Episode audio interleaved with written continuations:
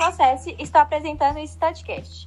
Estou aqui para apresentar dois blocos. O primeiro bloco, vamos entrevistar duas teólogas e o segundo bloco, vamos falar com duas grandes historiadoras. Hoje estamos aqui com Rebeca e Malu, duas teólogas bem renomadas para falar sobre a relação do homem com a fé. E gostaria de saber um pouco sobre é, vocês e suas profissões. Oi, meu povo! Me chamo Rebeca, trabalho há 20 anos como teóloga e amo a minha profissão. Então, o meu trabalho consiste em estudar a fé de vários povos e culturas diferentes. Hum, e o que é fé? Então, Céci, de acordo com todos esses anos como teóloga, eu acredito que a fé é como se fosse uma forma incondicional a uma hipótese que a pessoa passa a considerar como sendo uma verdade, sem qualquer tipo de prova ou critério objetivo de verificação, pela absoluta confiança que se deposita nesta ideia ou fonte de transmissão.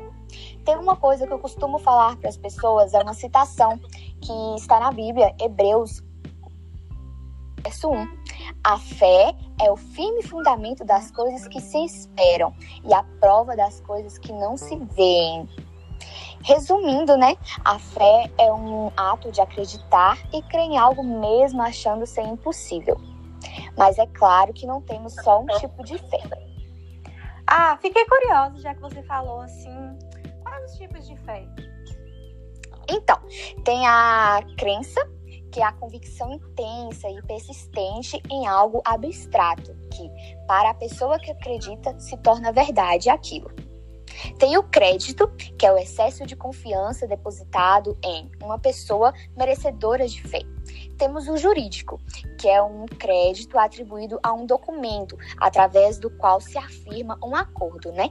Ocasionando com isso a sua própria veracidade. E por último, não menos importante, temos a religião, que foi a primeira das três virtudes próprias da teologia: a fé, esperança e a caridade. Quais são as religiões e crenças mais comuns do mundo?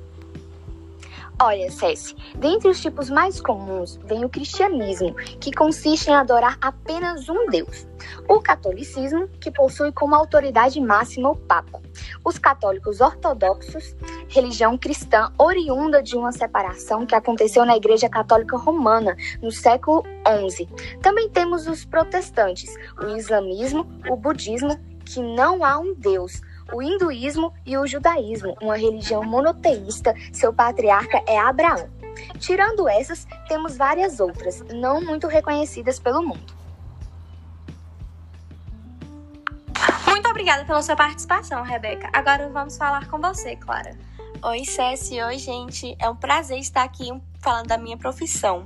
Então, eu sou teóloga há quase quatro anos de muito amor e dedicação pela minha profissão. Clara, já que estamos falando tanto de fé, agora estou curiosa para saber qual a necessidade do homem ter uma fé, crer em algo. Então, Cessi, a fé é um dom que ajuda as pessoas a passarem pelos momentos difíceis e pelas circunstâncias penosas que sempre ocorrem na vida quando menos se espera. Para superar essas dificuldades, para ter algum alento ou esperança, é preciso ter a fé. Quanto maior a perda, mais necessária é ela. E por causa de sua importância, é possível afirmar que a fé é um merecimento que vem direto de Deus, para aqueles que precisam enfrentar perdas, perigos e infelicidades. A fé é como uma luz na escuridão. Tem alguém em específico que tem o dom da fé? Então, o ser humano que tem a fé é aquele que, em geral, já nasce dotado dessa capacidade. Para ele, tudo tem a marca divina e, com sua fé, consegue entender e orar, buscando coragem e força, sem os quais não é fácil atravessar um período de angústia. Como a fé é um merecimento, muitas pessoas nascem sem ela, por razões que fazem parte de qualquer karma pessoal que possivelmente acompanha esse indivíduo há muito tempo, talvez até mesmo em vidas passadas das quais não pode se lembrar.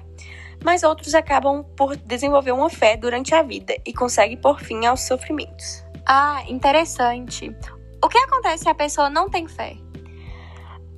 É, sem fé não se conversa com Deus e nem se percebe que só Deus pode minorar as perdas e dores pelas quais passamos. Afinal, como é pedir ajuda para alguém que nem sequer acreditamos? Como ter fé? Procurar a verdade das coisas e observar a coincidência dos caminhos é um bom primeiro passo para entender como chegar a ter fé. Aquela fé que transpõe todas as dificuldades, sendo tão forte que liberta o indivíduo de suas penas. e vale a pena pesquisar muito sobre o assunto. Agora vamos para a nossa última convidada do bloco 1, a teóloga Malu. Fale um pouco sobre você e sua profissão. Oi, gente. Oi, Cessi. Para quem não me conhece, meu nome é Maria Luísa. É, eu sou historiadora especializada em teologia. Eu trabalho com isso há oito anos. Como o homem expressava sua fé? Atualmente, as pessoas expressam sua fé em igrejas, cultos, templos, também ajudando pessoas necessitadas, orando, lendo a Bíblia e praticando, per...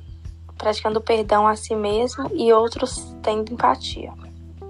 Como o homem expressava sua fé na pré-história? Já na pré-história, o homem possuía muitas crenças e práticas religiosas. No Paleolítico, os primeiros relatos de prática religiosa são o enterro, que significa uma preocupação com os mortos que transcendem a vida diária. Com Philip Lieberman, antropólogo, sugere. Isso foi registrado há 60 mil anos atrás, com os Homo sapiens. A adoração aos animais no Paleolítico Médio também eram considerado uma prática religiosa. No Neolítico, as crenças eram voltadas às figuras femininas.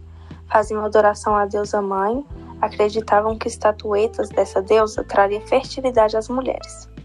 Ao longo de toda a pré-história, os achados arqueológicos das estatuetas de Vênus e de arte rupestre são provas dessa religiosidade. E na Roma e na Grécia? A religiosidade grega se expressava através de rituais, que se davam em torno de altares e envolviam música, canto e competições em homenagem a um deus, como era o caso dos jogos. O Parthenon é um monumento religioso construído no século V a.C., em homenagem a Atena, deusa de Atenas.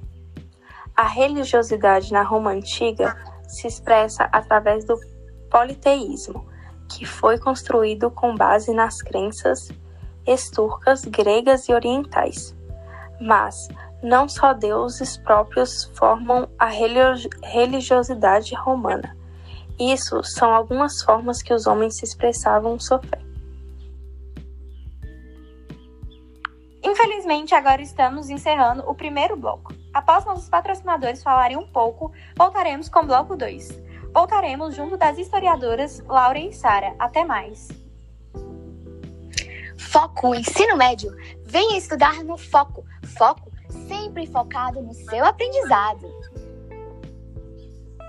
Vamos agora com o bloco 2. Lauren, com que você trabalha? Oi, Cécia, eu sou historiadora há 12 anos, trabalho com registros históricos de comunicação. O que são registros históricos de comunicação?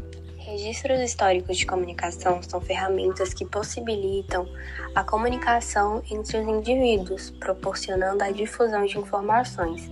Esses veículos vêm sofrendo diversas transformações ao longo da evolução da sociedade, encurtando cada vez mais a distância entre os povos e acelerando a disseminação de informações.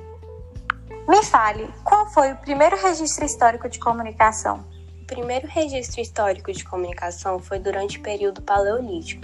Esse período da história da humanidade marcou as primeiras representações gráficas de comunicação.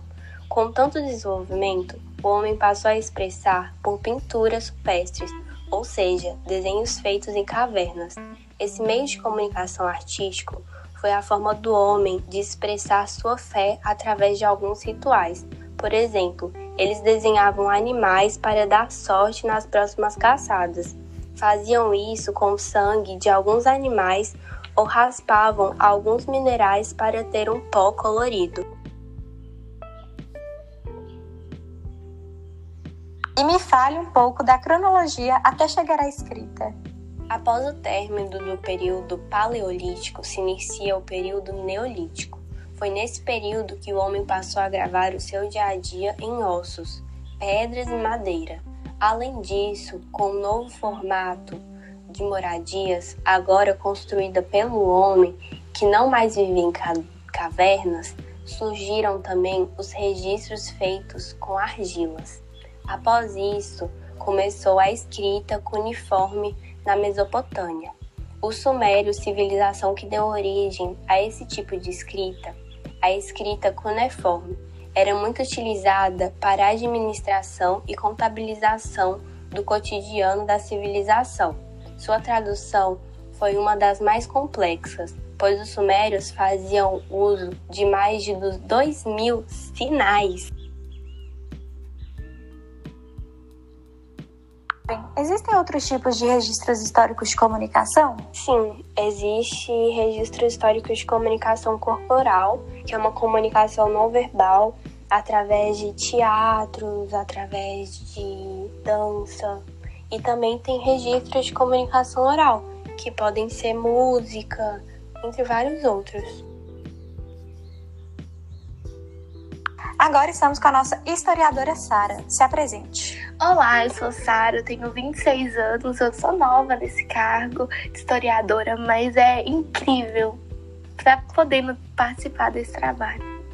Sara, você pode me falar um pouco sobre a comunicação?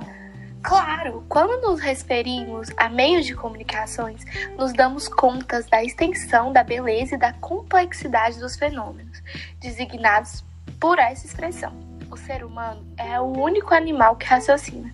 Quase todos os animais sentem e pensam, mas os únicos animais que sabem contar são os seres humanos e sabem encontrar a razão entre os pensamentos quânticos.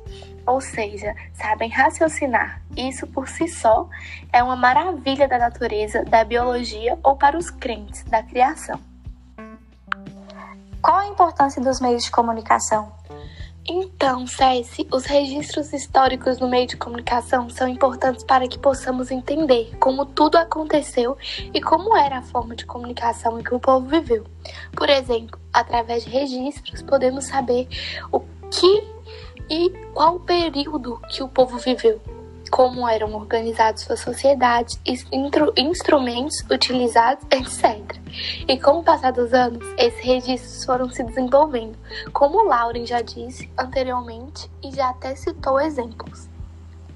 Obrigada pela participação de todas. Amei a conversa. Obrigada por nos acompanhar no Studcast de hoje. Se você gostou, confira mais vídeos no meu canal. Um beijo!